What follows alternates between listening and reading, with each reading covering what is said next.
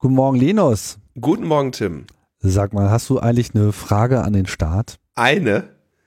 Da müsste ich jetzt erstmal auf meiner Liste gucken, ob ich da eine von auswählen kann.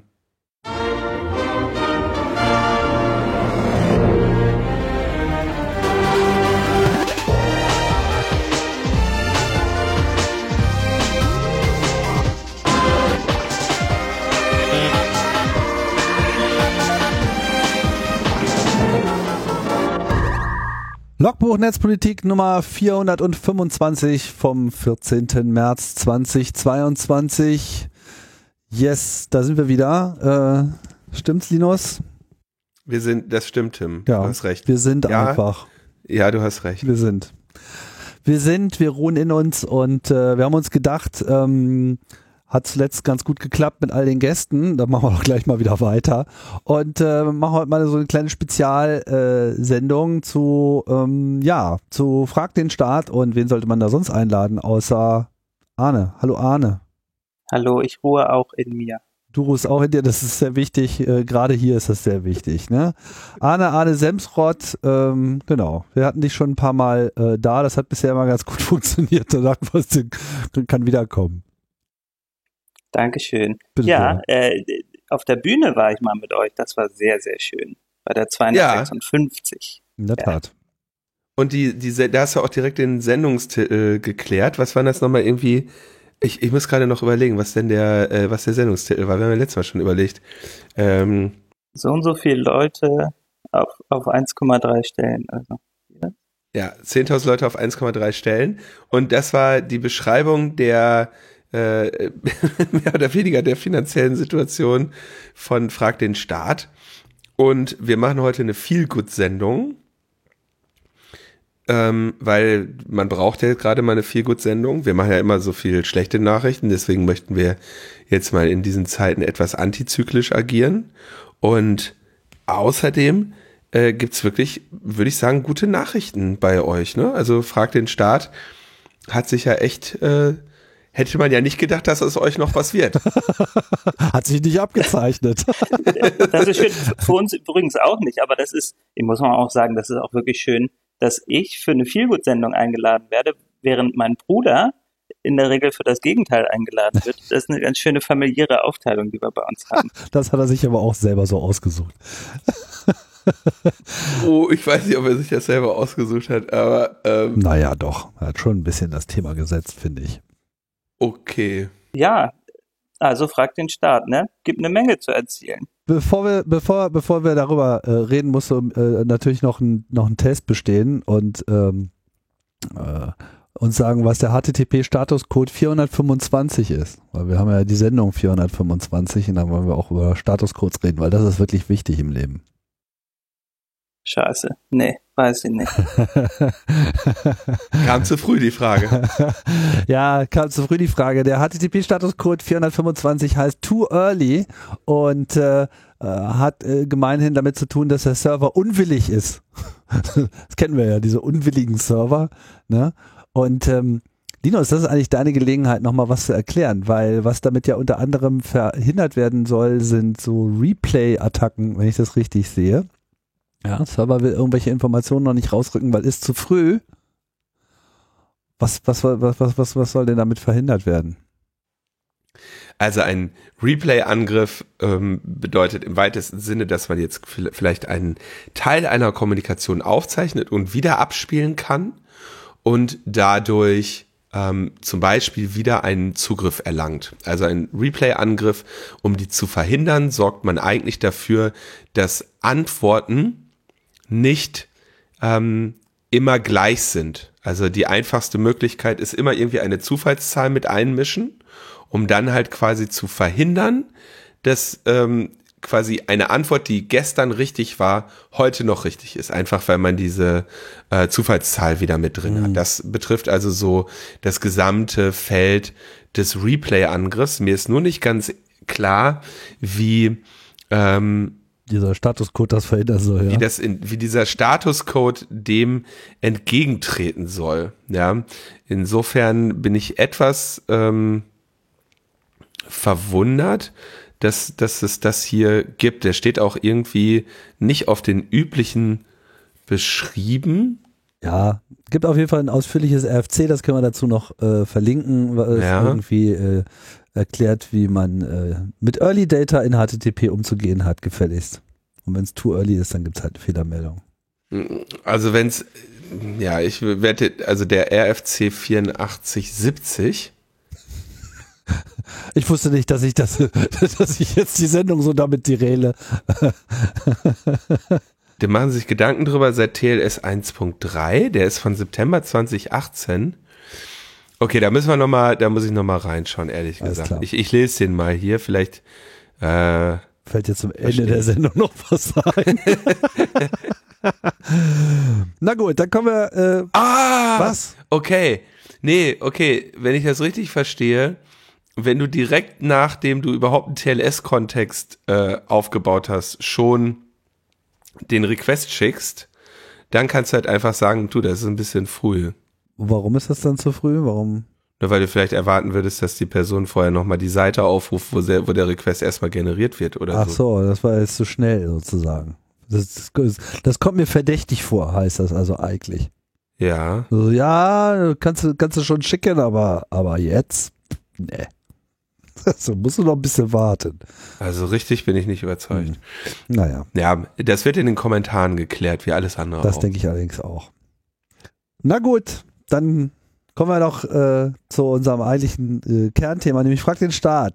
Arne, wir hatten äh, schon ein paar Mal die äh, Ehre miteinander und vor allem zuletzt haben wir beide uns äh, unterhalten, da war der Linus irgendwie weg. Und zwar haben wir uns damals über das Projekt Volksentscheid Transparenzgesetz äh, unterhalten. Das ist jetzt wirklich fast drei Jahre her, 29. April 19. Da gab es noch keine Pandemie und all das. Aber haben wir, da haben wir, noch, haben wir noch positiv in die Zukunft geschaut. Also ich mache Ich das ja. nicht. Du nicht, aber ich mache es immer Nee. noch. Also, okay, hat sich nichts geändert. Du hast nicht positiv in die Zukunft geschaut, ich schon. Ach nee, ist die Feelgood-Sendung. Sorry. ähm, nee, damals nicht, aber jetzt schon, denn es wird alles besser. Mhm. Ähm, damals hatten wir ein Transparenzgesetz geschrieben, also ein Gesetz, das den Staat, in dem Fall das Land Berlin, verpflichten sollte, all möglichen wichtigen Dokumente von sich aus zu veröffentlichen. Das hatten wir in einem äh, Volksbegehren an den Senat herangetragen, hatten da 32.000 Unterschriften für gesammelt letztlich. Und der Senat, der hat das dann erstmal anderthalb Jahre liegen lassen, hat dann einen eigenen Entwurf gemacht, ist damit nicht durchgekommen, da waren Neuwahlen und jetzt sind wir wieder auf Null. Das ist so der Stand davon. Äh, in Berlin hat jetzt die neue rot-rot-grüne Regierung versprochen, ein Transparenzgesetz einzuführen, so wie übrigens die Bundesregierung auch, die Ampelkoalition auch. Ähm, aber de facto hat sich weder auf Bundesebene noch auf Berliner Ebene gesetzlich bisher was getan. Also viele Initiativen immer wieder, aber so richtig geändert ist da nichts. Das heißt, wir haben in Berlin immer noch das Gesetz, was wir vor über 20 Jahren hatten und auf Bundesebene auch. Und b- was heißt das jetzt? Also, was macht ihr da als nächstes?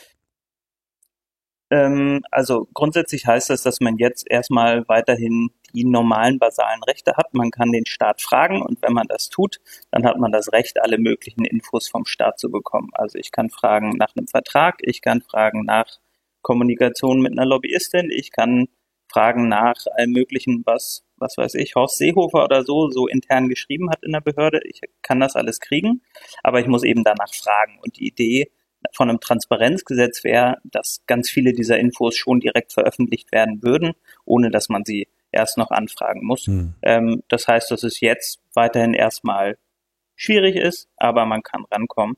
Ähm, und politisch hat sich jetzt weder auf Berliner noch auf Bundesebene bisher was getan. Ähm, wir sind so in einer na, bisschen skeptischen Grundhaltung, weil wir mit einer Gesetzesreform nicht unbedingt verbinden, dass alles besser wird.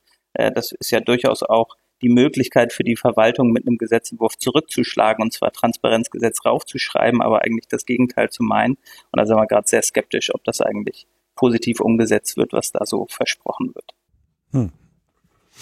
Okay, also eine Aktion habt ihr jetzt auf jeden Fall erstmal noch nicht weiter geplant zu dem Thema. Also das Problem bei dem Volksentscheid ist, der wurde ganz einfach ähm, mit den Fristen ausgehebelt. Da hat der Berliner Senat so lange gewartet, dass wir dann nicht mehr rechtzeitig äh, in die nächste Stufe gehen konnten und da dann 170.000 Unterschriften sammeln. Äh, und damit haben die uns quasi, und dann kam noch die Pandemie dazu, da macht äh, ist auch nochmal schwerer, irgendwie Unterschriften zu sammeln.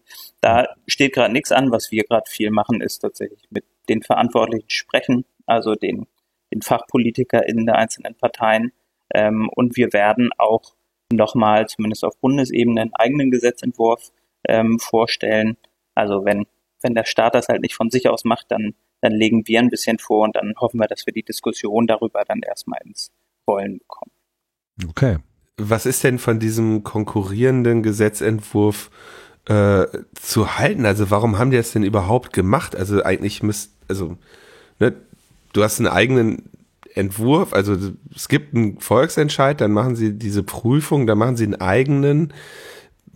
Was ist denn, was sind denn da die entscheidenden Unterschiede?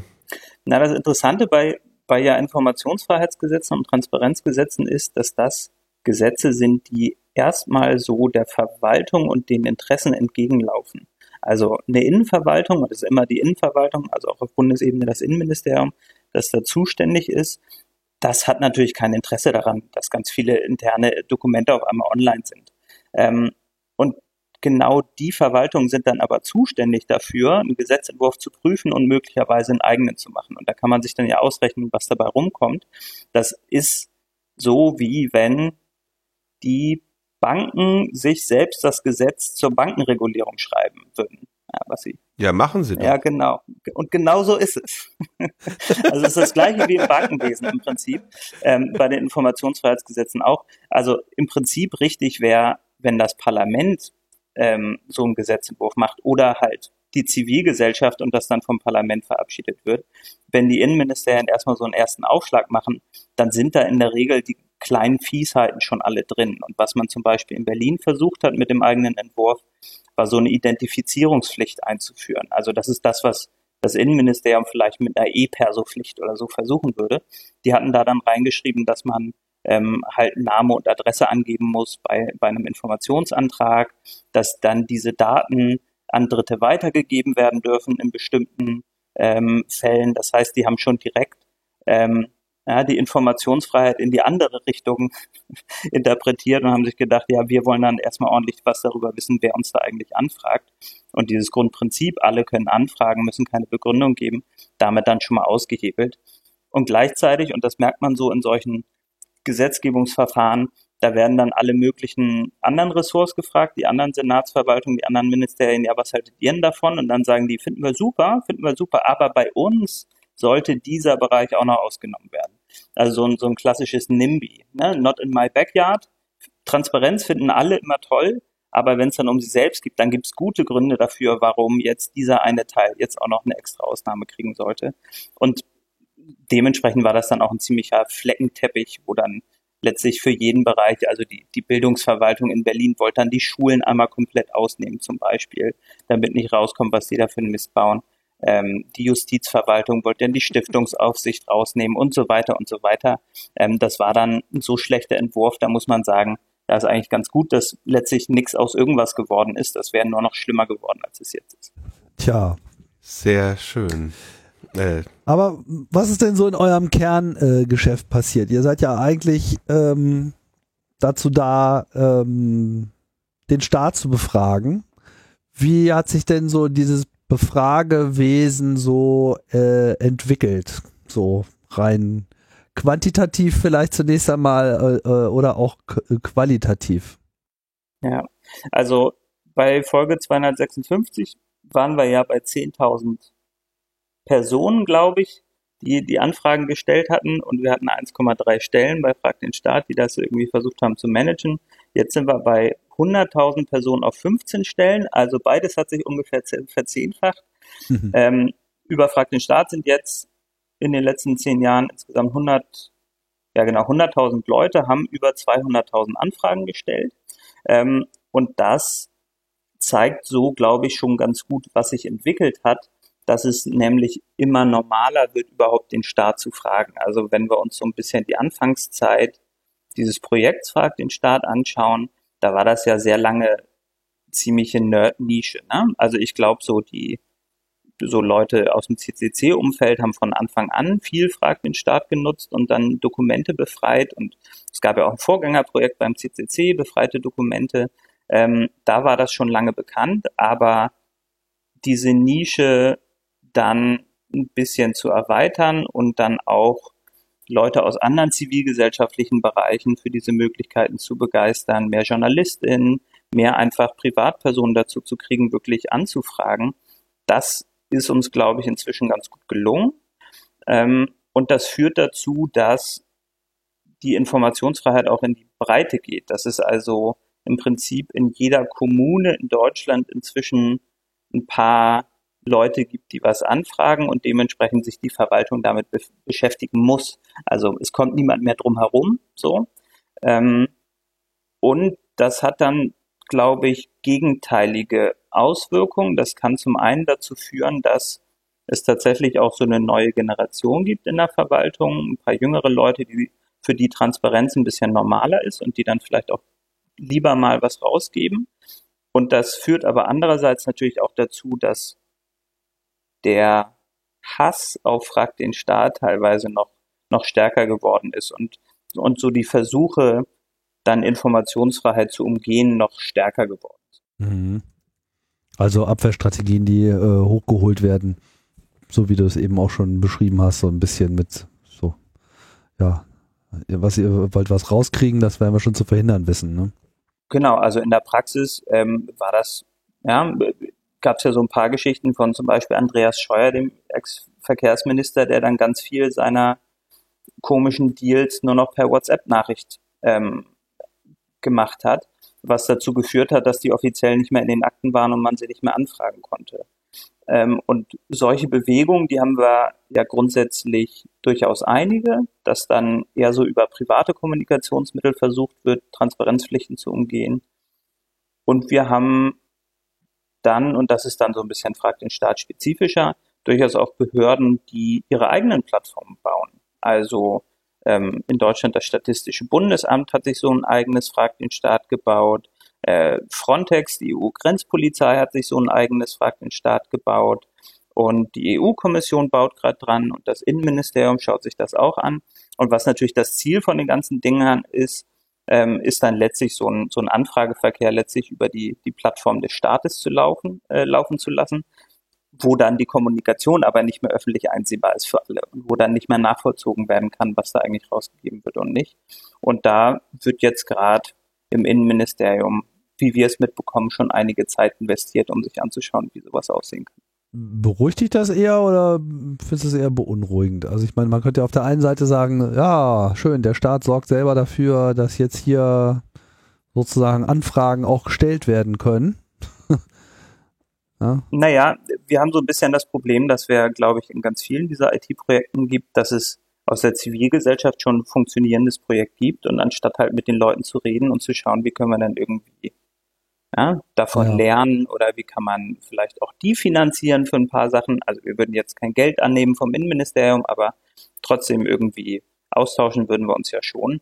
Anstatt sowas zu machen, gibt man dann lieber was in Auftrag und naja, man kann sich ja irgendwie denken, was dann am Schluss bei ja. sowas rauskommen würde, wenn sowas extern vergeben wird. Ähm, und dann hätten die noch das Föderalismusproblem dazu. Also bei uns kann man alle Behörden anfragen, wahrscheinlich bei einem Bundesprojekt nur die Bundesbehörden. Das wird dann auch schon schwieriger. Also ich, ich kann das leider nicht als irgendwie eine Wertschätzung sehen, auch wenn ich das gern machen würde. Aber wir haben ähm, auf unserer Startseite immer noch so das Lieblingszitat vom Innenministerium als Auszeichnung stehen. Das, das war so ein Zitat von einem Beamten des Innenministeriums aus einer Gerichtsverhandlung. Der hatte nämlich gesagt, durch Portale wie Frag den Staat gelangen immer mehr Dinge an die Öffentlichkeit. Das ist eine Entwicklung, die für die Verwaltung nicht wünschenswert ist. Das ist so das, das Haupttestimonial auf unseren Staatsseite seitdem. Das ist eigentlich ganz schön. Hm.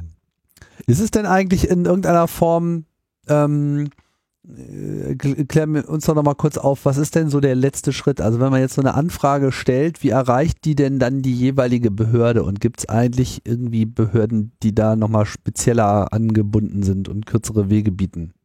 Ja, also Frag den Staat ist im Kern eigentlich seit Anfang an eine große Behördendatenbank mit äh, Behördenadressen von 40.000 Behörden in Deutschland und auf EU-Ebene inzwischen auch ähm, und fragt den Staat verschickt E-Mails.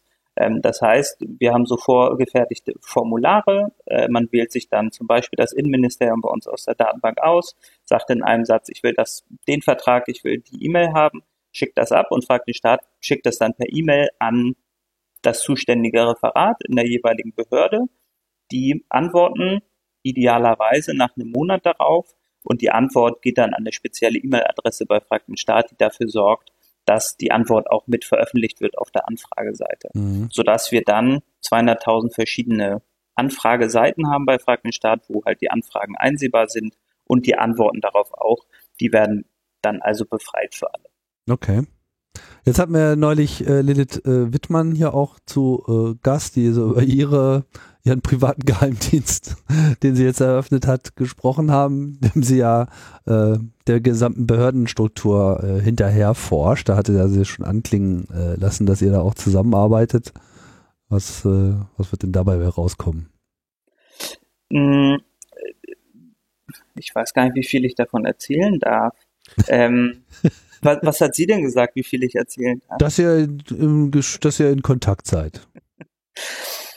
Also ich, ich glaube, was äh, theoretisch ja eine Plattform des Staates machen könnte, wenn sie wollte, wäre wirklich für ganz viel Transparenz darüber ähm, sorgen, wer gerade innerhalb einer Behörde zuständig ist für was und wer gerade was bearbeitet und wann etwas abgeschlossen ist. Also wenn jetzt nicht, fragt den Staat, einfach nur E-Mails verschicken würde, sondern mit einer äh, Schnittstelle irgendwie verbunden wäre mit einem Verwaltungssystem von der Behörde, dann könnte man natürlich damit einbauen, dass man quasi live der Anfrage nachfolgen kann und dann nachschauen kann, ja, in welchem Referat wird das denn intern jetzt beantwortet. Ähm, da sind wir nicht, weil die Behörden das nicht wollen, aber gerade so die Frage, welches Referat ist denn für was zuständig, glaube ich, ist so eine ganz zentrale und wichtige, die eine Behörde sehr ungern raus gibt. Und ich glaube, dass man dafür sehr viel mehr interessante Transparenz sorgen kann, genau nachvollziehen zu können, wer ist denn jetzt eigentlich genau zuständig. Also klar, am Kopf so einer Behörde ist dann Horst Seehofer oder ein Olaf Scholz, aber der Beamtenapparat mit tausend Leuten dahinter, der natürlich sehr viel mehr entscheidet und der ganz viele Grundlagen legt, der sollte ein bisschen transparenter auch gegenüber der Öffentlichkeit machen, zu welchen Themen jetzt welche Person tatsächlich arbeitet und um diesen Bereich geht's. Habe ich das vage und abstrakt genug gemacht? Äh, Lilith, schreib's in die Kommentare. Wir raus. Aber äh, zu deiner Information, es gibt keine Behörde mehr, der jetzt äh, Horst Seehofer noch vorsteht. Also. Glaubst du? Das glaubst du. Ich bin mir, ich bin mir noch nicht sicher. Nee. Also da findet man ja immer wieder nochmal so kleine Behördchen. Lilith trifft bestimmt noch einer aus. Der Geist von Horst Seehofer, der ist auf jeden Fall noch am Innenministerium. Ja, und der ist noch nicht weg. Das stimmt. Der Geist äh, von, ja, der bleibt noch. Jetzt ähm, seid ihr ja auch fleißig äh, am, am Klagen aus Frag den Staat, wurde irgendwann verklagt äh, den Staat, weil man kriegt ja nicht unbedingt immer das, was man, man will und um dann den Staat dazu zu bekommen, dann doch nochmal rauszurücken, was man eigentlich haben wollte, seid ihr ja dann in so eine Klagestrategie auch äh, übergegangen. Wann fing das eigentlich an? Wie lange ist das jetzt her? Das ist wirklich, glaube ich, ernsthaft vier Jahre her. Also wir haben das tatsächlich gelauncht zu einem Chaos-Kongress. Das müsste der, mhm. welcher war der letzte in Hamburg? Oh. Ich glaube 32 war. Äh, 33 war, glaube ich, sogar auch noch in Hamburg. 33 C3. Ja. ja. Äh, dann war das da.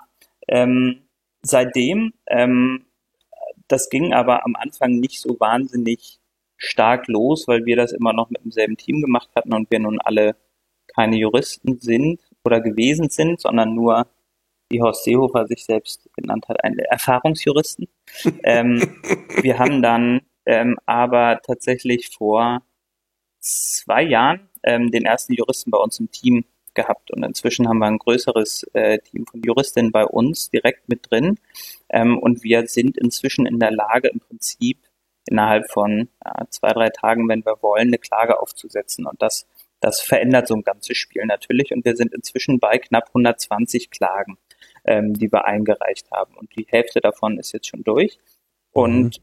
wir arbeiten auch gerade an einem Untätigkeitsklagengenerator. Also daran tatsächlich so ein bisschen Legal Tech-mäßig. Das fragt den Staat einem, wenn man ähm, nicht rechtzeitig eine Antwort bekommt, dann eine Klage vorformuliert automatisch und die kann man sich dann ausdrucken. Oder wir haben auch eine Faxfunktion. Tatsächlich, wir gehen mit der Zeit.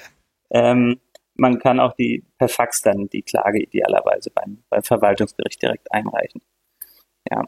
Und ja, die, die, die Grundidee des Ganzen ist, dass wir irgendwann erkannt haben, dass zwar mehr Leute anfragen, aber das nicht unbedingt dazu führt, dass man mehr Infos bekommt.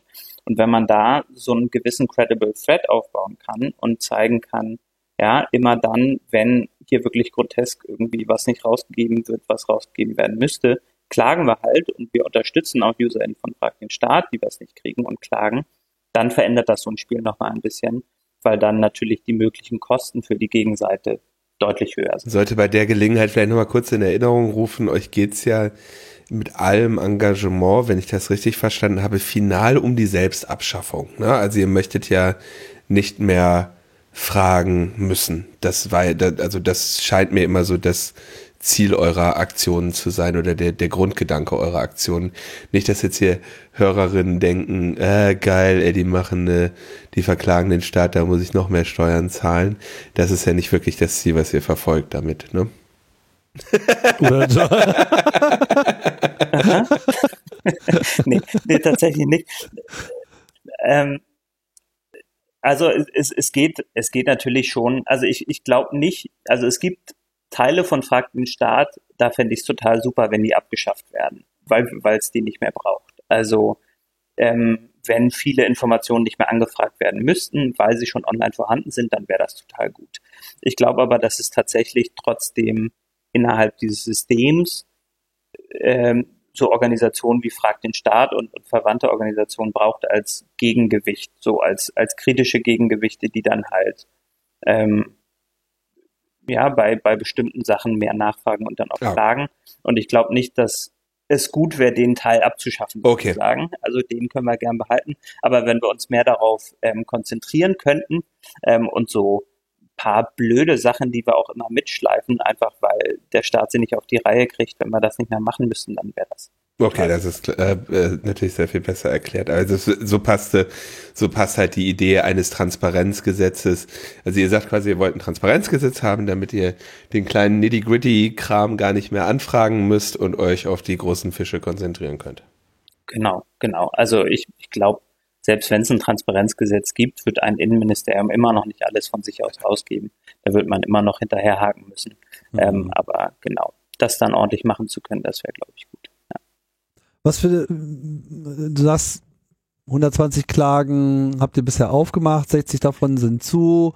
Haben die jetzt alle so denselben Charakter? Geht es eigentlich immer um, ihr wolltet uns die Informationen nicht geben, wir hauen drauf oder variiert das noch? Das, ja, das variiert ziemlich. Also das sind zum einen manchmal eher kleine Klagen, dann auch teilweise eher in den Kommunen, die dann idealerweise sehr schnell einen Erziehungseffekt haben. Also ähm, eine Stadtverwaltung, die wirklich mit einer absurden Argumentation dann ein kleines Dokument nicht rausgeben will, da hilft dann eine Klage sehr häufig sehr gut dabei, dass dann die Stadtverwaltung sich mehr mit dem Recht auseinandersetzt und in Zukunft das besser macht. Das machen wir.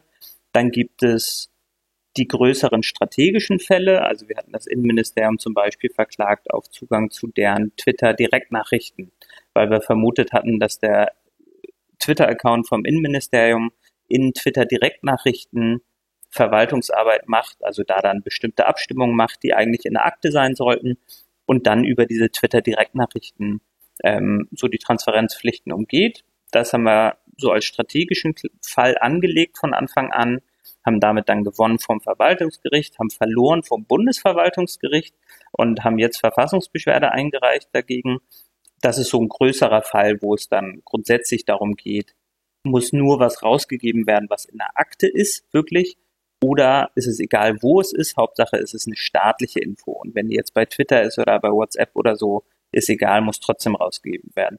Das wäre so ein größerer Fall. Ähm, und dann haben wir immer wieder aktuelle Fälle, die jetzt einfach gerade wichtig sind. Also jetzt diese Tage hoffentlich noch morgen, übermorgen irgendwie so, ähm, geht eine Klage raus gegen das Bundeskanzleramt, wo es um die, ähm, die den Terminkalender von Gerhard Schröder geht äh, in den letzten Jahren. Gerhard Schröder, der ähm, ist ja eben nicht Privatmann, sondern ist tatsächlich als Bundeskanzler außer Dienst weiterhin jemand, der Steuergelder bekommt, der ein eigenes Büro hat, ähm, von Steuergeldern finanziert, die seine repräsentativen Ausgaben, äh, seine nee, repräsentativen Aufgaben, Aufgaben ähm, regeln sollen. Und dieses repräsentative Büro hat nun aber Lobbytermine gemacht für Schröder. Und äh, wir wollten diesen Terminkalender haben, haben den nicht bekommen ähm, und klagen jetzt in so einem Eilverfahren. Ähm, und das ist ein ganz spannendes Verfahren, weil noch nie jemand zu einem Kanzler außer Dienst irgendwie äh, geklagt hat. Und auch sehr praktisch ist das ein sehr interessantes Verfahren, weil das gesamte Büro von Schröder gekündigt hat vor kurzem und deswegen gar nicht klar ist, wer uns denn eigentlich die Anfrage beantworten soll. Mhm. Ähm, müsste dann notfalls halt Schröder selbst machen. Ähm, das sind dann also die schnellen Klagen. Das heißt, so die kleinen, die großen und die schnellen Klagen, das ist eigentlich, was wir versuchen abzudecken. Habt ihr da so ein War Room, wo ihr euch irgendwie die ganze Zeit das so äh, ausdenkt, wo jetzt die nächste Attacke äh, gefahren wird? Das ist ja ganz schön umfangreich. Es ist wirklich umfangreich. Ähm, es ist aber irgendwie so, dass es sich organisch ergibt, habe ich den Eindruck. Also ähm, natürlich gibt es die Impulse von Frag den Staat UserInnen, die auf uns zukommen und sagen, hier, ich würde hier gern klagen. Ähm, dann ist es auch einfach ganz viel Frustration. Also wenn es eine Art gibt, wie wir immer wieder ähm, vor die Wand laufen, dann denken wir uns halt, da müssen wir jetzt was machen. Und jetzt mit Schröder muss ich ganz ehrlich sagen, das ist so auch mein Weg mit so einer Ohnmacht umzugehen. Also ich will gerne irgendwie was machen, ich will irgendwie was Sinnvolles tun. Ähm, ja, Schröder ärgert mich, also schaue ich, was können wir machen. Ähm, und ja, Schröder verklagen scheint dann ein ganz guter Weg zu sein. Schröder ärgert dich. Hm. Und wie muss man sich das so vorstellen? Wie, wie, wie habt ihr euch da aufgestellt? Du hast jetzt gesagt, 15 Leute seid ihr. Ähm, in was für einem Gremium, in welcher Art beschließt ihr solche Sachen, solche, solche Klagen auch zu machen? Ja, also Frag den Staat ist ähm, ein Teil der Open Knowledge Foundation, gemeinnütziger Trägerverein äh, von Frag den Staat, ist aber bei solchen Entscheidungen eigentlich ziemlich autonom. Ähm, wir haben verschiedene Teams innerhalb dieser 15 Leute. Also wir haben das so aufgeteilt nach dem Tech-Team, ähm, drei Leute, die, die, sich halt um die Plattform an sich kümmern und neue Features und so weiter. Ähm, Stefan Wehrmeier ist dabei, ähm, der äh, Krankenstaat gegründet und entwickelt hat. Dann haben wir ähm, das Legal-Team mit den JuristInnen, wir haben äh, Leute für Kampagne und wir haben äh, das Rechercheteam und dann noch Leute, die dazu Community-Entwicklung machen, Fundraising und sowas.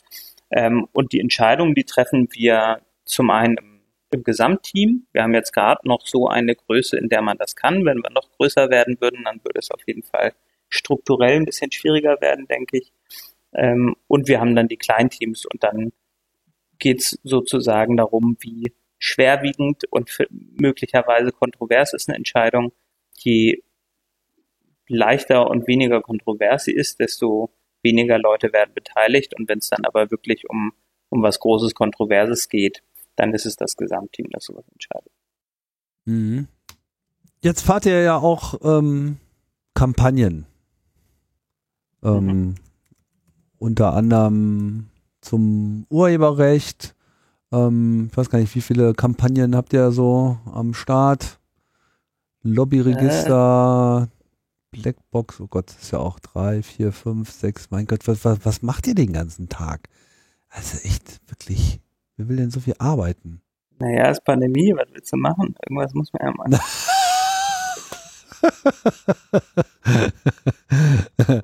Okay, definier mal, was, was für euch eine Kampagne äh, ist.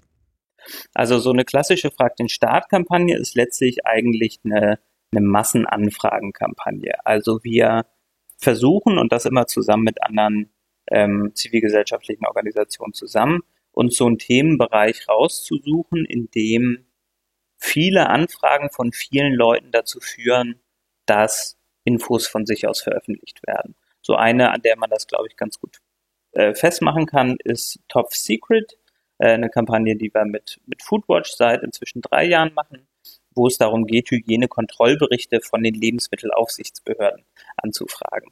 Ähm, heißt ganz konkret, ich will wissen, das Restaurant um die Ecke, da riecht's immer ein bisschen komisch, ich will wissen, ist es da eigentlich sauber? Dann kann ich über Top Secret, über so eine Kartenanwendung mir dieses Restaurant aussuchen, ähm, kann dann automatisiert äh, eine Anfrage stellen an die zuständige Aufsichtsbehörde und die müssen mir dann die Kontrollberichte schicken. Das ist eine Kampagne, die letztlich dazu führen soll, dass Kontrollberichte vom Staat von sich aus veröffentlicht werden, wie das in vielen anderen Ländern der Fall ist. Ähm, und das ist eine Kampagne, die wahnsinnig viele Leute interessiert. Hätte ich vorher nicht gedacht, ist nicht so mein Thema. Aber da sind knapp 50.000 Anfragen über diese Kampagne schon gegangen in ganz Deutschland, was zum Beispiel dazu geführt hat, dass in Berlin jetzt ab nächstem Jahr äh, so ein Gesetz gibt, wo diese Berichte und die Ergebnisse davon an den Ladentüren ausgehängt werden müssen. Hm. Ähm, und was letztlich dazu führt, dass es dann Top Secret dort nicht mehr braucht. Das ist so eine, so eine klassische Art, wie wir solche Kampagnen machen. Das haben wir mit wissenschaftlichen Dienstgutachten beim Bundestag gemacht. Das haben wir mit, ähm, mit so Gesetzgebungsentwürfen, äh, Gesetzentwürfen von, von äh, Bundesministerien gemacht, die jetzt jeweils alle öffentlich sind. Und das ja, äh, führt dazu, dass es auf jeden Fall mehr Anfragen gibt, aber bei vielen dieser, dieser Kampagnen auch dazu, dass, dass der Staat das idealerweise dann von, von sich aus macht und uns nicht mehr braucht. Mhm. Kann ich schon verstehen, dass das, dass das sozusagen auf Interesse äh, stößt. Ne? Viele andere Sachen sind ja sehr, ich sag mal, ein bisschen so verkopft juristisch politisch. Ne? Mhm. Ne? So Urheberrecht und so weiter, versteht immer keiner. So, aber irgendwie ist der Laden sauber, wo ich jetzt gleich essen will. Das hat einfach mal Bezug. so, ne? Das stimmt total, ja. Und, und unsere Hoffnung dabei ist, dass wir Leute über so eine Anfrage, die ist dann auch vorformuliert, da muss man sich dann nicht mehr viel irgendwie mit den Juristereien auskennen, darüber reinkommen in dieses Business und sich dann denken, ah, okay, wenn ich an den Bericht reinkommen kann, was kann ich denn als nächstes anfragen? So und einfach nur eine leere Seite und frag mal irgendwas an, das funktioniert halt nicht so einfach wie, wie so eine direkte Selbstwirksamkeitserfahrung. Oh, wow, ich kann hier was vom, vom Staat kriegen und der Staat ist ja nicht nur Polizei und Finanzamt, wenn die mir was zuschicken, sondern vielleicht müssen die mir auch Infos zuschicken. Und über diese Erfahrung generieren wir sowas hoffentlich. Das ist zumindest so, so die ursprüngliche Idee dieser Kampagne. Okay. Um, also ihr, ihr geht sozusagen auch voll, voll Populismus jetzt. Voll. Also ich meine, das, das Gesetz da, das Gesetz äh, haben nicht wir beschlossen, sondern das hat der Bundestag beschlossen. Jetzt muss das genutzt werden und dafür sorgen wir. Und das ja. ist äh, dann der Populismus im besten Sinne wahrscheinlich. okay. Hm, was sind denn so die Kampagnen, die dir besonders am Herzen liegen? Also eine, die tatsächlich jahrelange ähm, auch Rechtsstreit nach sich gezogen hat. Das war eine, in der es ums Urheberrecht oder wir sagen dann Zensurheberrecht geht. Das war ähm, eine Kampagne, die auch einen großen Massenanfragenanteil hatte. Da ging es um das Bundesinstitut für Risikobewertung. Das ist ein staatliches Institut, von dem wir vor, Gott, ich glaube inzwischen auch drei Jahren, ähm, vor der Pandemie auf jeden Fall, ähm, ein Gutachten angefragt hatten zu äh, Glyphosat, also dem, dem äh, Pflanzenschutzmittel, das möglicherweise krebserregend ist. Und wir hatten dann ein internes Kurzgutachten zu angefragt zur Frage, ob es denn krebserregend ist haben das auch bekommen und haben es dann veröffentlicht und dann hat das äh, Bundesinstitut, dann hat letztlich also die Bundesregierung indirekt ähm, uns dafür abgemahnt und letztlich auch verklagt wegen Urheberrechtsverletzung. Die haben also gesagt, dieses staatlich finanzierte, von Beamten geschriebene Gutachten, das ähm, dürft ihr zwar haben nach dem Gesetz, aber veröffentlichen dürft ihr das nicht, weil wir das Urheberrecht darauf claimen. Und das war erstmal juristisch eine sehr interessante Sache. Also darauf muss man ja erstmal kommen, dass der Staat tatsächlich ein Urheberrecht hat auf sowas, ähm, was von uns allen bezahlt ist. Ähm, das ist aber was, da sind wir tatsächlich in der ersten Instanz beim Landgericht im einstweiligen Verfahren ähm, erstmal auf die Nase gefallen. Das hat nämlich gesagt, wir sollen dieses Gutachten runternehmen. Ja, Staat hat ein Urheberrecht, haben die gesagt. Dann haben wir uns gedacht, okay, wenn wir das aber angefragt haben und das Veröffentlichen vielleicht nicht ging, aber das Anfragen schon, dann kann ja jede Person das anfragen.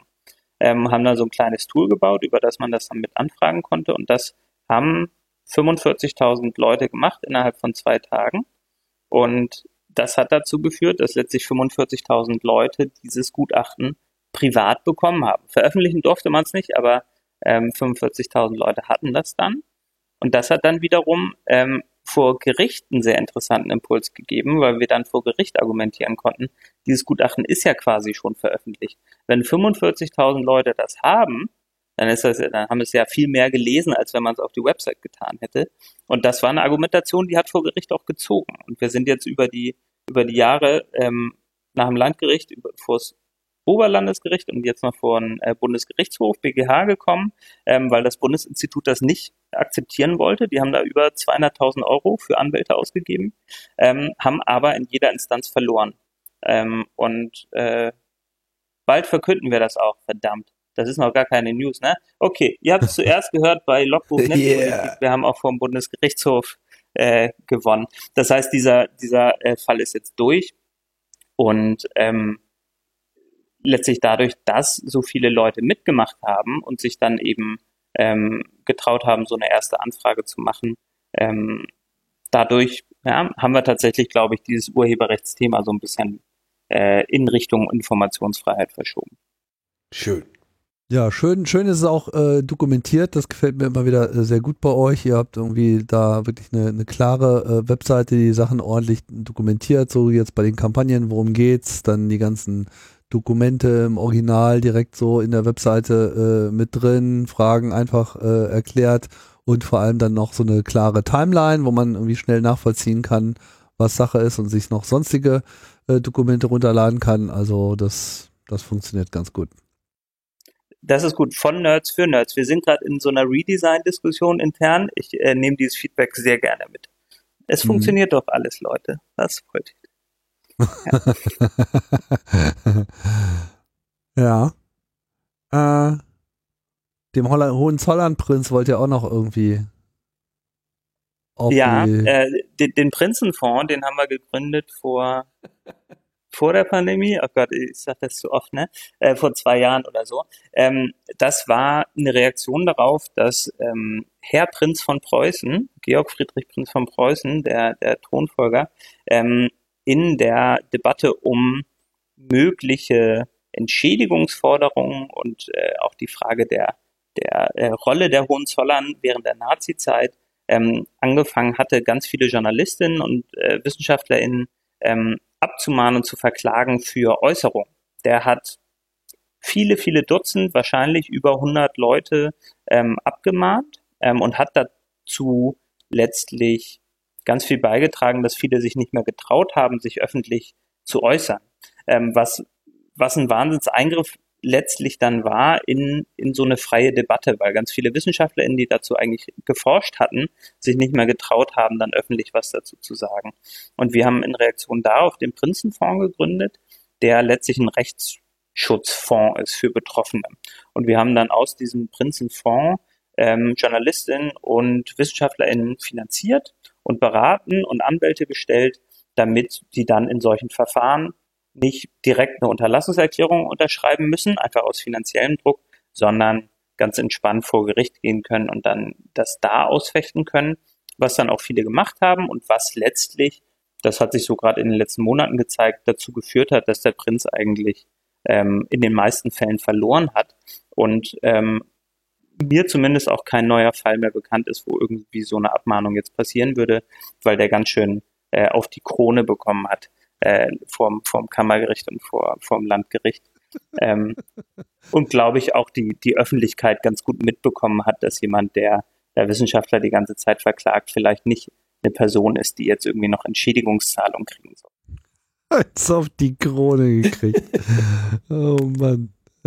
Äh, ich, ich habe ja nicht so eine Begeisterung für Monarchinnen und Monarchen, ähm, aber ist schon sehr, ist schon echt spannend, was sich da für eine, für eine Welt auftut. Ne? Was ist das für ein, für ein Vöglein? Das ist ja ein total lustiger Typ. Naja, und also das Interessante daran finde ich eigentlich, dass man, wenn man nur genug Geld hat, ja. um Anwälte zu bezahlen, auch tatsächlich so eine Drohkulisse ähm, aufbauen kann. Also dazu muss man noch nicht mal unbedingt im Recht sein, aber einfach, wenn man jemand mit ordentlich aggressiver Sprache vorschickt, ähm, der dann alle Leute einschüchtert und dann direkt eine Rechnung mitschickt, dann kann man schon ganz viel dafür sorgen, dass Leute das ganz eingeschüchtert unterschreiben. Ähm, und das ist natürlich eine ganz, ganz große Gefahr für die Informationsfreiheit. Und das ist quasi Informationsfreiheit ein bisschen weiter gedacht, eben nicht nur wir fragen was an und sollen das bekommen, sondern wenn da was ist, eine wichtige Information, dann soll die auch für alle zugänglich sein und bleiben. Ähm, und deswegen ist das so ein Bereich, in dem wir jetzt ein bisschen mehr noch tun und auch noch ein bisschen mehr tun werden, einfach dafür zu sorgen, dass, dass gerade so Pressefreiheit ein bisschen besser verteidigt wird, auch vor Gericht. Ähm, wir, wir haben da Lust auf ein paar mehr äh, Klagen noch und werden da dann ein bisschen was für tun im Sommer. Jetzt seid ihr ja nicht, ähm, also weiß ich, wenn man, wenn man jetzt so euch charakterisieren sollte, ist es ein bisschen schwierig irgendwie. So, ihr habt da irgendwie auch so eine komplett neue Kategorie von äh, NGO aufgemacht, aber ihr habt ja auch viel, ähm, sagen wir mal, ihr, ihr agiert in einem Bereich, de, den ähm, der Journalismus betrifft, der den Journalismus betrifft. Ja, mhm. also dieses ganze äh, Anfragen von Informationen des Staates und so weiter ähm, ist ja eigentlich eine klassische journalistische Tätigkeit, aber ihr seid ja in dem Sinne keine Journalisten. Aber ihr versteht euch in gewisser Hinsicht auch als Dienstleister für den Journalismus. Kann man das äh, so sagen oder ist das jetzt äh, eine etwas unglückliche Formulierung? Na, also ähm, ich habe noch einen Rechtsstreit mit dem Innenministerium zur Frage, ob ich Journalist bin oder nicht. Ja. Deswegen muss ich hier sagen, ich bin Journalist, ähm, wie ich auch vor Gericht argumentiert habe. Äh, mhm. Herr Nitsch, falls Sie zuhören, ich bleibe dabei. ähm, okay. Äh, also ich habe auch einen Presseausweis. Es ist schon auch journalistische Arbeit, die wir machen und wir haben auch Journalistinnen im Team. Aber natürlich ist Frag den Staat äh, irgendwie dazwischen. Also von, von Anfang an waren Journalistinnen große Zielgruppe von dem Projekt und so die ursprüngliche, ein bisschen optimistische Idee war, jetzt nutzen einfach alle Frag den Staat und dann können wir viel besser noch nachvollziehen, wie Journalistinnen arbeiten und deren Ergebnisse werden viel transparenter und dann steht im Spiegel nicht mehr Dokumente, die uns vorliegen, sondern die Dokumente sind direkt veröffentlicht. So, das war die Idee und das hat nur sehr begrenzt funktioniert, weil wir gelernt haben, dass gerade so die etablierten Medien eigentlich wenig Interesse daran haben, ihre Recherchen dann im Nachgang irgendwie offen, offen zu legen. Und es gibt natürlich eine, eine Ausnahme eines Mediums, das das sehr vorbildlich macht, das ist netzpolitik.org. Da sind im Prinzip alle Redakteurinnen sind bei, bei Frag den Staat User und stellen Anfragen darüber und man kann sehr gut nachvollziehen in der Regel, was, was Infos sind und wie sie da rangekommen sind und kann sich davon was abgucken, wenn man das selbst auch machen will. Und wir sind aber auch dazu übergegangen, tatsächlich bei uns noch Journalistinnen anzustellen, weil wir gemerkt haben, einfach nur Infos irgendwie durch unsere Anfragen rauskriegen und die dann im Medium geben, das ist nicht so, wie wir uns das vorstellen. Wir, wir haben irgendwie einen anderen Anspruch an, an Recherchen, wie sie funktionieren sollen. Und ähm, wir haben jetzt zwei Journalisten bei uns im Team, Vera Delea Hotko und Eiko Kempen, die das sehr konsequent machen und jede größere Recherche bei uns immer in Kooperation mit einem anderen Medium machen. Also wir veröffentlichen eigentlich nichts selbst nur, sondern machen es immer mit anderen zusammen. Damit die dann so ein bisschen auf den Geschmack kommen, so zu arbeiten, vielleicht wie wir, damit wir natürlich auch mehr Reichweite bekommen. Also wir haben letztes Jahr vier Sendungen zusammen gemacht mit dem ZDF-Magazin Royal von Jan Böhmermann. Ähm, ich glaube, die haben bisschen mehr Reichweite, als es der Frag den Startblock so hat. Ähm, aber das sind total bereichernde Kooperationen, ich glaube, für beide Seiten, weil wir da ganz viele Dokumente liefern können, die Journalisten sonst ganz häufig so nicht haben und wir dann aber auch nochmal anders über äh, die Inhalte reden können. Und gerade so ein Format wie das Magazin Royal, das bietet sich total an für die Arbeit, äh, die wir so machen, finde ich. Ähm, deswegen machen wir da auch gerne noch ein bisschen mehr von in nächster Zeit. Mhm. Was, was habt ihr da? Ähm, also kannst du mal ein paar Beispiele äh, nennen für jetzt Veröffentlichungen, die ihr so in Zusammenarbeit mit äh, anderen gemacht habt? Also muss nicht jetzt Böhmermann sein, sondern ich weiß nicht, mit wem ihr noch so zusammengearbeitet habt. Genau, also Böhmermann, also eine größere, die letztes Jahr auf jeden Fall mit, mit der Sendung waren die Frontex-Files, die wir im Februar letzten Jahres gemacht hatten. Da ging es um die Zusammenarbeit von Frontex, also der EU-Grenzpolizei mit ähm, Rüstungslobbyisten und wir konnten da über Anfragen ganz gut zeigen, dass die gelogen hatten dazu, lange gesagt hatten, sie haben sich nicht mit denen getroffen. Ähm, und wir haben dann aber die Präsentation sogar irgendwie von Blog und Heckler und Koch und so veröffentlichen können äh, und konnten da ganz gut zeigen, wie wie aufgerüstet wird. Aufrüstung, jetzt ja auch wieder ein großes Thema diese Tage. Ja. Ähm, Frontex had it first. Ähm, und wir, ähm, lass mich mal kurz schauen, tatsächlich selbst.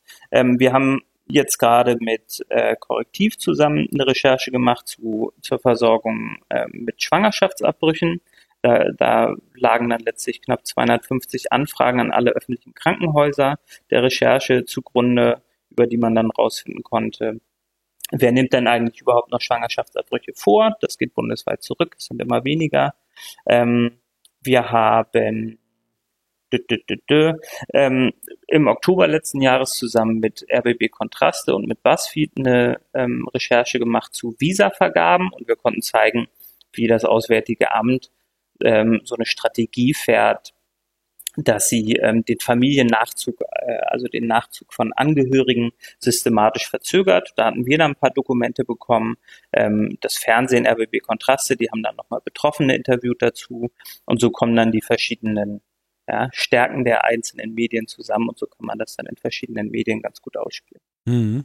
Und wie sind dann so eure Erfahrungen damit? Also geht, geht die Strategie dann äh, besser auf? Also es ist ein langsamer Prozess. Ich glaube, inzwischen haben mehr Medien Interesse daran, mit uns zusammenzuarbeiten. Das war so, als ich angefangen habe mit der Arbeit auf jeden Fall nicht so. Da waren wir irgendwie die, die komischen, weirden Leute mit der Online-Plattform. Das hat sich schon geändert jetzt. Ähm, aber es ist so, dass es mit manchen Medien immer noch einfach schwer ist. So, also es gibt so ein paar, gerade so im Investigativjournalismusbereich, es gibt da so ein paar Medien, die sind so sehr testosteronhaltig drauf und da ist das dann immer super schwer. Also da, da ist das, das ist dann immer so eine Konkurrenz. Ähm, und wir haben aber gar keinen Bock auf Konkurrenz in so einer Arbeit. Also wer hat jetzt den tolleren Scoop, das haben wir gar kein Interesse dran, sondern wir wollen einfach irgendwie voneinander lernen.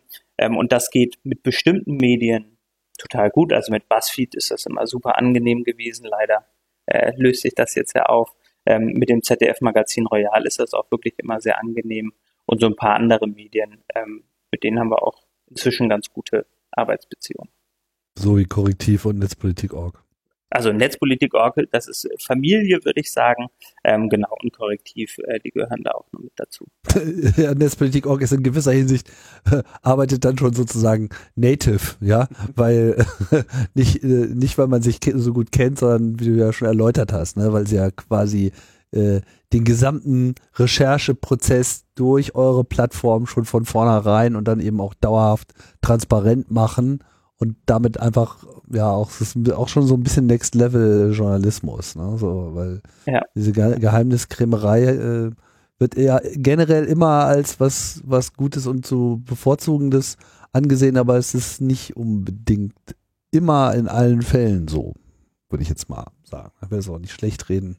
Ich habe tatsächlich schon die Erfahrung gemacht, dass ich dachte, ich habe da irgendwie einen tollen Scoop publiziert und dann, äh, wie wir es immer machen, die Dokumente mit dazu und dann hat aber eine andere, ein anderes Medium noch eine Follow-up-Geschichte gemacht mit Infos aus diesen Dokumenten, die mir gar nicht aufgefallen waren.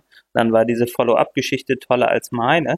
Ähm, das passiert so und das ist aber auch vollkommen okay ähm, wenn man halt die Dokumente mit dazu bringt, dann, dann ist eben die Möglichkeit da, dass andere da noch was finden, was einem selbst nicht auffällt. Vielleicht auch rausfinden, dass man einen Fehler gemacht hat.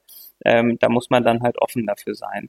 ähm, man macht sich also durchaus auch ein bisschen angreifbar. Ne? Wenn alle nachprüfen können, hat er mhm. jetzt dieses Dokument richtig interpretiert oder nicht. Ähm, da muss man dann schon bereit dafür sein, dass man, äh, dass man dann möglicherweise sich danach korrigieren muss. Jetzt gab es ja jüngst, wo du jetzt äh, das ähm, ZDF-Magazin Royal, heißt das jetzt überhaupt noch so? Oder gab es da nicht irgendeine Änderung? Ich weiß es nicht. Also hier Böhmermanns äh, Show, kennt ja mhm. wahrscheinlich mhm. auch jeder. Äh, hast ja nochmal ein anderes Projekt gemacht, was aber jetzt, glaube ich, nicht in dem Sinne ein Frag den Staat Projekt ist, sondern das ist eigentlich mehr so ein privates Ding von dir gewesen, ne? Der, der Freiheitsfonds. Sehe ich das richtig? Mhm. Genau, also es ist eine, ist eine äh, kleine Gruppe, so eine Handvoll Leute, die das macht. Genau, mhm. und ich bin der, der die, der seine Fresse in die Kamera hält, wenn dann irgendwie äh, da Journalisten was zu wissen wollen. Genau. Ja, ähm, ja das, das ist ein, ein, ein Projekt, das letztlich aus Anlass einer Sendung äh, geschehen ist, letztlich aus Anlass einer Kooperation zwischen Frag den Staat und dem Magazin Royal, ähm, in dem es ums Fahren ohne Fahrschein ging, also ähm, um die Straftat tatsächlich, die man begeht, wenn man ohne Ticket Bus oder Bahn fährt, die dazu führt, dass jedes Jahr ein paar tausend Leute im Knast landen letztlich. Ähm, letztlich, weil sie zwei, drei, vier Mal ohne Ticket gefahren sind. Und der Freiheitsfonds, der ist so ein Projekt, der, äh, der das sich nochmal ein bisschen genauer anschaut. Kannst du mal was zu sagen zu dem Hintergrund? Weil ich weiß jetzt auch nicht, ob das jetzt schon jeder mal äh, gehört hat. Ich, ich kannte den ähm, den Fakt quasi so ein bisschen, glaube ich, wie das so vielen Leuten so geht. So hat man mal gehört, hat man mal Scheiße gefunden, sich dann wieder um andere Sachen gekümmert. Ähm, es gibt einfach sehr viele Leute, die quasi ja keine Cola haben, ähm, so ein Ticket zu kaufen, dann irgendwie erwischt werden, dann nochmal erwischt werden, dann nochmal erwischt werden und dann ist das halt eine Straftat. So, und keine Ordnungswidrigkeit. Und das ist es noch auf Basis eines alten, zu Nazi-Zeiten beschlossenen Gesetzes. 1935 wurde das äh, eingeführt, dieses Gesetz, genau. Ähm, was dazu führt, dass Leute, die sich halt die, was weiß ich, zwei, drei Euro fürs Ticket nicht leisten können, sich natürlich das erhöhte Beförderungsentgelt, 60 Euro auch nicht leisten können, irgendwann eine Anzeige kassieren von der BVG oder einem anderen Verkehrsbetrieb und dann letztlich nach Verurteilung viele hundert oder sogar tausend Euro zahlen müssen. Und wer sich die drei Euro am Anfang nicht leisten kann, der kann sich natürlich auch die tausend Euro am Schluss nicht leisten. Ähm, und das führt dann wiederum dazu, dass ähm, der Gesetzgeber vorgesehen hat, wer eine Geldstrafe nicht zahlt, muss in Haft. Das ist die Ersatzfreiheitsstrafe, ähm, was letztlich dazu führt, dass jedes Jahr ein paar tausend Leute mit so einer Ersatzfreiheitsstrafe in den Knast kommen, weil sie die drei Euro am Anfang nicht zahlen konnten. Und das sind Leute, die in der Regel keinen Job haben, auch schon lange keinen, häufig die keinen festen Wohnsitz haben, die vielleicht auf der Straße leben, Leute mit, mit psychischen Krankheiten häufig, also die vielleicht gar nicht in der Lage sind, Post aufzumachen, wenn sie welche kriegen, ähm, Leute, die in, in vielen Krisen sind, die schwer krank sind, die müssen dann in den Knast. Ähm, und die Idee vom Freiheitsfonds ist, die Leute freizukaufen aus dem Knast. Was nämlich äh, eine Möglichkeit ist in diesem System, ist, dass man Leute befreit, indem man diese ursprüngliche Geldstrafe bezahlt. Also wenn ich mir jetzt die 1000 Euro Geldstrafe nicht leisten kann, dann muss ich dafür wahrscheinlich drei Monate in den Knast. Kommt so ein bisschen auf den Einzelfall an, wie hoch das jeweils ist. Ähm, und wenn aber diese 1000 Euro dann von der Person oder von jemand anderem bezahlt werden, kann die Person in dem Moment den Knast wieder verlassen. Ähm, und das führt dann natürlich dazu, dass man im Prinzip alle Menschen, die in Deutschland im Knast sind, wegen so einer Geldstrafe, wegen Fahren ohne Fahrschein, man einfach befreien kann. Einfach indem man deren Geldstrafe zahlt. Und das ist die Idee vom Freiheitsfonds, letztlich ein großer Fonds mit Geld drin, um Leute freizukaufen aus dem Knast. Und das machen wir seit Anfang Dezember, sind also jetzt so bei knapp drei Monaten ähm, und haben Stand heute 293 Menschen bundesweit aus dem Knast rausgekauft. Krass. Habt ihr da irgendwie Rückmeldungen bekommen von den Leuten? Seid ihr da mit denen in irgendeiner Form mal in Kontakt getreten oder ist das äh, etwas, wo ihr euch gar nicht weiter einmischt? Also wir, wir treten nicht von uns aus noch extra in Kontakt, weil das Ja, Leute ja. sind häufig, die einfach traumatisiert sind. Wir wollen denen einfach den Raum lassen, aber natürlich gibt es Leute, die, die uns danach dann noch kontaktieren. Also wir erfahren entweder von ihnen oder von ihren Angehörigen überhaupt davon oder von Gefängnissen oder von SozialarbeiterInnen aus dem Umfeld von Gefängnissen davon. Und im Nachgang melden die sich dann bei uns in, in manchen Fällen und erzählen nochmal so ein bisschen ihre Geschichte. Ja. Tim, stell dir mal vor, du kommst in den Knast, ja, und ausgerechnet die Justizbeamten geben dir die, du kommst aus dem Gefängnis Freikarte. Es ist ja tatsächlich so, dass, dass sich ein paar Gefängnisse in Deutschland jetzt schon so auf den Freiheitsfonds eingelassen haben, dass quasi beim Check-in ja, der Leute da die Formulare liegen vom Freiheitsfonds und dann die Leute deswegen reinkommen, dann die Justizbeamten sagen, schauen Sie mal, gibt den Freiheitsfonds, dann wird das ausgefüllt, dann schicken die das an uns, fünf Minuten später überweisen wir und die Leute können wieder gehen. Und das ist natürlich ein, das ist natürlich ein verrücktes System, ja. Also ja. der, der Staat, der Staat, der dieses Problem verursacht, wendet sich jetzt an so eine, an so ein paar Leute, die in Berlin sitzen, ja, und sagt, frei, kauf mal bitte unsere Leute hier aus dem Gefängnis frei. Oh Mann, ey. Und, und so ein, ja, so ein, äh, ein Bon mot, das wir immer wieder hören zur Entkriminalisierung und der, der Debatte ist von der CDU, die sagen immer, wenn wir das entkriminalisieren, dann ist das die Kapitulation des Rechtsstaats. Und ich würde halt andersrum sagen, so, was, was ist denn mehr Kapitulation des Rechtsstaats, als wenn sich jetzt Gefängnisse an zivilgesellschaftliche Organisationen wenden, damit ihre Gefangenen freikaufen? Also da, da, da merkt man doch, dass dieses System einfach kaputt ist. So, aber da sind wir jetzt angekommen tatsächlich. Wir lesen schnell die E-Mails, wir überweisen schnell und wir haben jetzt Stand heute 326.000 Euro ausgegeben, ähm, einfach um Leute zu befreien. 300 äh, und wie viele Leute? 326.000 Euro. Wie viele Menschen kriegt man dafür frei? 293. Also so im Schnitt so knapp 1000, bisschen mehr als 1000 Euro pro Person ist das dann. Ja, ja 1112 Euro. Und vor allem, wie viel Geld habt ihr das auch mal ausgerechnet? Habt ihr dann dem Staat erspart? Weil ich meine, so ein Gefängnisaufenthalt kostet ja auch. Ja, der kostet so im Schnitt 150 Euro pro Tag im Staat und wir haben das wirklich auch tagesaktuell. Äh, 3,47 Millionen Euro haben wir damit gespart. Ähm, also der Faktor 10 so knapp. Wenn man das, wenn man das jetzt mal umsetzt in Hafttage, sind es 23.195 Hafttage. Das sind so 63 Jahre Haft insgesamt, die wir da jetzt einfach eliminiert haben damit. Ja. Boah, ist das krass. Es ist einfach nur, nur heftig. Also äh, von vorne bis hinten absolut irrsinnig, ne? Also ich meine, für ein Tausi in den Knast gehen, also, ne? Naja, also wir haben, gibt Leute, die sind wegen 200 Euro dann irgendwie einen Monat im Knast, ne? Die haben das Geld ganz einfach nicht. Und ich, ich also wir, wir hören so häufig auf Twitter oder so dann die Reaktion, ja, sollen die Leute sich doch ein Ticket kaufen? Und ich glaube, viele können sich gar nicht vorstellen, was für Situationen das sind. Also Leute, jetzt letzte Woche hatte ich einen, der äh, jeden Tag zur Dialyse musste, ja, der war schwer krank und der Arzt war halt woanders und dann ist er immer ohne Ticket gefahren, weil er es nicht, sich nicht leisten konnte. Äh, am Schluss hatte der irgendwie zehn oder elf Mal äh, ohne Ticket eine Verurteilung. Und das war in München, hat die Staatsanwaltschaft gesagt, neun Monate kriegst du dafür. Und der ist dann, ne, Dialysepatient, der braucht natürlich Behandlung, der musste dann in den Knast. Weil er, ne, Straftat ist halt Straftat. Und der Staat, der bestraft das halt.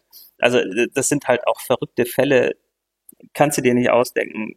Leute mit Kindern, wo dann die Kinder aus der Kita vom Jugendamt abgeholt werden, weil äh, die Eltern jetzt in den Knast müssen, weil sie ohne Ticket gefahren sind. Also es ist wirklich, wirklich verrückt. Ja. Hast du dich auch eine Petition gestartet, um dieses Gesetz äh, anzugehen? Ja, bei Campback, wie, wie man das so macht, da gehört dann noch eine Petition dazu. Ähm, genau, äh, es, es läuft gerade noch eine dazu. Ähm, und wir wir richten das ans Bundesjustizministerium, das ist dafür zuständig und das ist auch, auch relativ klar eigentlich, was passieren müsste. Man müsste halt diesen Straftatbestand abschaffen. Ähm, und wir haben jetzt viel Positives gehört aus de, dem Ministerium. Also wird immer gesagt, ja, wir prüfen das, wir prüfen das, aber es ist halt nichts konkret passiert und da müssen wir jetzt Druck machen, dass tatsächlich sich, sich auch was ändert, weil der Freiheitsfonds natürlich nicht ewig Geld haben wird. Also wir, wir machen das spendenfinanziert. Ähm, wir, wir werden jetzt nicht ewig Geld haben dafür da muss sich jetzt wirklich politisch was ändern, damit es den Freiheitsfonds eben nicht mehr braucht. Also beim Freiheitsfonds wäre ich wirklich, wirklich äh, da wäre ich sehr froh drum. Äh, der soll sich mal gern selbst abschaffen, den soll es nicht mehr brauchen. Haben wir nicht gerade, haben wir nicht gerade so eine freiheitsorientierte Partei im Justizministerium in der Regierung? Mir war so. Also äh, für die Leute, die wir da befreien, ist auf jeden Fall jeden Tag Freedom Day. Das kann ich mal sagen. Mhm. Ähm, das ist der echte Freedom Day. Ja, ähm, ich würde auch sagen, das ist eigentlich, müsste Herzensprojekt einer freiheitlich-demokratischen Partei sein. Tja, gucken wir mal, was passiert. Finde ich auf jeden Fall eine super, super geile Aktion, Arne, ganz ehrlich. Das äh, hat mir äh, sch äh, schwer imponiert. Vor allem die, äh, ich meine, die Effizienz dieses Projektes äh, lässt sich ja gar nicht hoch genug bewerten. Ja? Also so mit so einem unmittelbaren, sofortigen äh, quantifizierbaren und auch qualifizierbaren Erfolg. Ja, dass man einerseits halt Leute aus der Scheiße holt, aber andererseits auch noch dem Staat auch noch Geld spart. Äh, das, ähm, ja, da will ich mal sehen, wie die Politik eigentlich dagegen äh, argumentiert, das Ding aufzuheben, dieses Gesetz. Hast du da irgendwie schon mal Kontakt gehabt? Also ich meine, gibt es da irgendwie nicht irgendwelche Politiker, die sich da mal melden? Ja, hatten wir. Also auf, sowohl auf Landes- als auch auf Bundesebene haben wir. Ähm, das Bundesjustizministerium haben wir aber tatsächlich angeschrieben und noch nichts, noch niemanden erreicht. Ich, ich glaube auch tatsächlich nicht, dass es besonders viele Argumente dagegen gibt, aber die große Gefahr ist, dass das irgendwie ausgesessen wird. Also dass man einfach abwartet, bis, bis sich das so ein bisschen legt und dann halt andere Themen wichtiger sind. Und das ist gerade bei so einem Thema ein Riesenproblem, weil es so wenig starke und öffentlich sichtbare Organisationen gibt, die sich da engagieren können. Ähm, und deswegen die Gefahr besonders groß ist, dass das halt der, vom Radar wieder verschwindet. Und deswegen, glaube ich, muss auch viel jetzt bald passieren und nicht irgendwie am Ende der Legislatur. Hm. Ja, Mensch, Anne. Ganz schon was los bei euch. Gerne. Kann man nicht anders sagen. Und äh, habt ihr noch Expansionswünsche? Äh, Wollt ihr euer Team noch weiter vergrößern oder wo geht es jetzt erstmal hin? Also hier und da so ein bisschen. Wir hatten ein Brüsseler Büro gegründet letztes Jahr. Ich glaube, das kann ein bisschen größer werden, aber ich glaube, so für, für so eine Teamdynamik ist, ist so 15, 16 Leute ganz gut eigentlich als Teamgröße. Ich glaube, was was jetzt so die Aufgabe ist von Frag den Staat, ist so ein bisschen Schutzschild für andere zu werden. Also ich erinnere mich noch vor drei Jahren haben wir Frontex verklagt und haben verloren und Frontex wollte dann so 25.000 Euro von uns und ich habe mir da tatsächlich angeschaut, wie macht man das jetzt eigentlich mit Privatinsolvenz und so, weil wir einfach das Geld nicht hatten und ich auf diesem Klagedings mit drauf stand und ich mir dann einfach anschauen musste. So.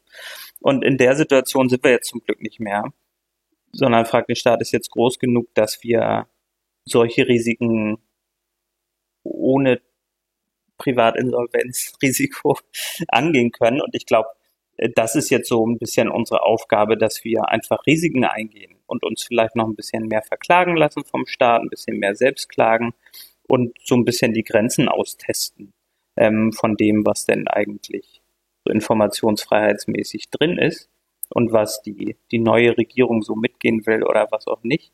Und, und das kostet ganz einfach Geld. Also solche Klagen sind halt einfach teuer und ähm, ich glaube, da noch so ein paar aggressivere Projekte, das steht an. Ähm, ja, und sonst so ein paar größere Recherchen, ein paar größere Kampagnen ähm, und einfach noch, noch ein bisschen mehr wirksamer werden. Das äh, ist so das Ziel und so gegen die eigene gefühlte Ohnmacht kämpfen. Das geht dann immer so mit. Hm. Brüsseler Büro heißt es, dass wir dann auch bald äh, Frag die Union äh, kriegen oder was? Na, also äh, die EU-Behörden sind ja schon drin bei Frag den Staat, das machen wir schon. Okay. Ähm, das ist tatsächlich mit integriert, ähm, aber wir machen noch mehr, genau. Also wir haben jetzt eine, eine ähm, Zuständige da, Luisa, die ähm, eine Kampagne mit koordiniert, Abolish Frontex heißt sie, zur Abschaffung von, von Frontex. Ähm, und wir machen ganz viel zu, zu so Sicherheits- und Außenpolitik und bereiten gerade eine Klage vor gegen das EU-Parlament. Ähm, da kann ich noch nicht viel mehr zu sagen, aber das finde ich sehr spannend. Ähm, und da machen wir noch mal viel mehr. Und auf EU-Ebene klagen noch viel, viel mehr, äh, nee, viel, viel weniger Leute tatsächlich. Das heißt, da, da kann man mit so ein paar gezielten äh, Nadelstichen, glaube ich, auch ein bisschen was ändern. Und das steht jetzt so an. Wie ist denn eigentlich da die Situation in Bezug auf Informationsfreiheitskultur äh, auf der auf EU-Ebene im Vergleich jetzt zu Deutschland zum Beispiel? Also es, es gibt auch ein Gesetz, das ist äh, eine EU-Verordnung, 1049 aus 2001, so ein schöner EU-Name. Ähm, damit hat man das Recht auf, auf Dokumente von EU-Behörden. Das nutzen auch Leute, aber vergleichsweise wenig. Das ist so ein bisschen eher die, die Brüsseler Bubble, die das nutzt, also die Leute, die sich dann halt mit den Institutionen auskennen. Und das ist natürlich ein sehr, sehr geschlossener Kreis. Und darüber hinaus wird das sehr wenig genutzt. Also es gibt jedes Jahr, ich glaube, an EU-Institutionen 8000 Anfragen. Und wenn man sich mal überlegt, irgendwie die EU hat 400 Millionen Einwohner, die da Anfragen stellen könnten, ist das natürlich wahnsinnig wenig. Mhm. Ähm, das ist natürlich einfach so ein Komplexitäts-EU-Ding.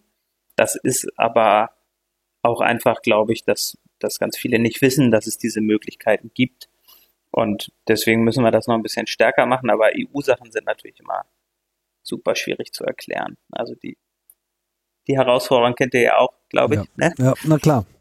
Ähm, deswegen müssen wir da halt auch schauen, wie wir da irgendwie Kampagnen machen können, um Leute dafür zu begeistern. Das ist, glaube ich, mit mit Frontex so ein ganz guter Anfang, weil man da inzwischen zumindest, glaube ich, ein gewisses Bild davon hat, ah ja, das sind die, die irgendwie Leute zurückschicken. Ähm, und das müssen wir auch versuchen, in Bezug auf ein paar andere Institutionen so hinzukriegen, so eine Öffentlichkeit. Ja, Mensch, Arne, super. Linus, hast du noch was? Ich bin immer noch ganz baff mit den ganzen befreiten Leuten. Deswegen, äh, da fällt mir jetzt gar nichts mehr zu ein. muss ich ehrlich sagen. Das ist so eine, so eine krasse Nummer. Und ja. wenn man sich überlegt, wie, was für ein irren Erfolg die in so einer kurzen Zeit hatte, ne? Was ist das jetzt? Etwas über ein Jahr maximal, oder? Nicht mal. Der ne? Freiheitsfonds? Nee, das ja. noch weniger. Drei Monate. Drei Monate, ja. Alter Vater, hör mir auf. Na, ich ja. muss ja auch sagen, ich glaube, das ist auch kein Geheimnis. Das ging ja, weil wir es nicht geschafft haben, schnell genug einen einen Verein zu gründen, das ging ja alles über mein Privatkonto, ne? Und 326.000 Euro ausgeben innerhalb von drei Monaten. Also ich weiß ja nicht, wie es bei euch ist, aber ich habe das vorher noch nicht gemacht. Ich, ich habe ich hab, ich hab jeglichen Bezug zu Geld verloren, kann ich euch sagen. Also Hast erst eine BVG-Jahreskarte gekauft? Ich verstehe da nichts mehr von. Ich denke nur noch in Tausender-Schritten, einfach weil das also 1000 Euro bedeutet eine Person freikaufen können. Das ist so jetzt mein neuer Maßstab. Ich hoffe, dass ich irgendwann wieder wieder einen normalen Kontostand habe, damit das sich wieder einrenken kann. Aber also ihr habt jetzt einen Verein gegründet dafür, oder wie? Ja, also wir sind jetzt dabei, einen Verein zu gründen. Was es so ein bisschen schwierig macht, ist, dass wir den natürlich gern gemeinnützig haben wollen. Das wäre dann das Schöne, dann könnte man halt spenden und dann würde der Staat das noch zusätzlich subventionieren, dass man den, den Freiheitsfonds unterstützt so ähm, und Leute freikauft. Ähm, da müssen wir noch die richtigen Formulierungen finden, damit das Finanzamt das auch gut findet. Bisher haben die das nämlich abgelehnt, dass das gemeinnützig wird. Das kann überhaupt nicht gemeinnützig sein, Leute aus dem Knast rauszukriegen. Wenn man sich da so manchmal so anschaut, was problemlos gemeinnützig ist in diesem Land, äh, naja, aber das Thema hatten wir ja auch schon öfter, dass Gemeinnützigkeit, glaube ich, generell äh, in unserer Gesellschaft nochmal überdacht und äh, der modernen Realität angepasst gehört. Alright, Arne. Wenn du yes. jetzt nicht noch irgendetwas äh, Wichtiges uns und uns allen äh, noch mitgeben willst, würde ich sagen, machen wir den Sack langsam mal zu. Hast du noch was? Nö, ist doch, ist doch gut. Habe ich Alles genug gesagt? gequatscht, oder? ja, wir hören dir immer gerne zu. Wir, jetzt musst du noch ein Lied singen. Ah, äh,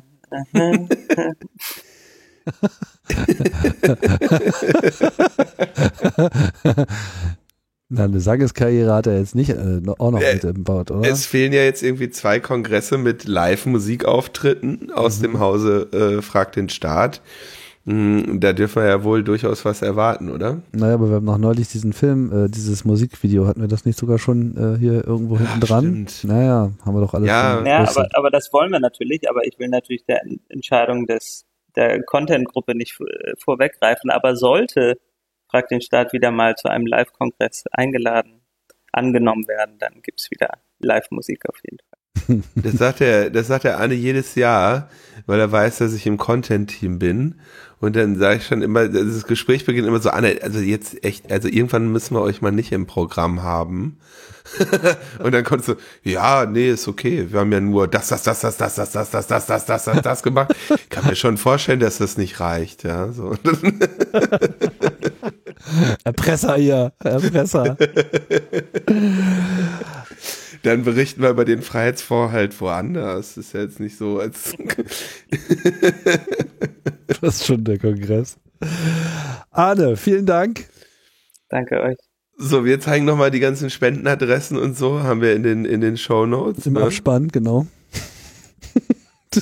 und äh, ja, was, was bleibt anderes, als äh, den Hut zu ziehen und die Geldbörse, liebe Hörerinnen und Hörer. so sieht's aus. Alles klar, das war's für heute. Wir sagen Tschüss, bis bald. Danke, Arne. Dankeschön.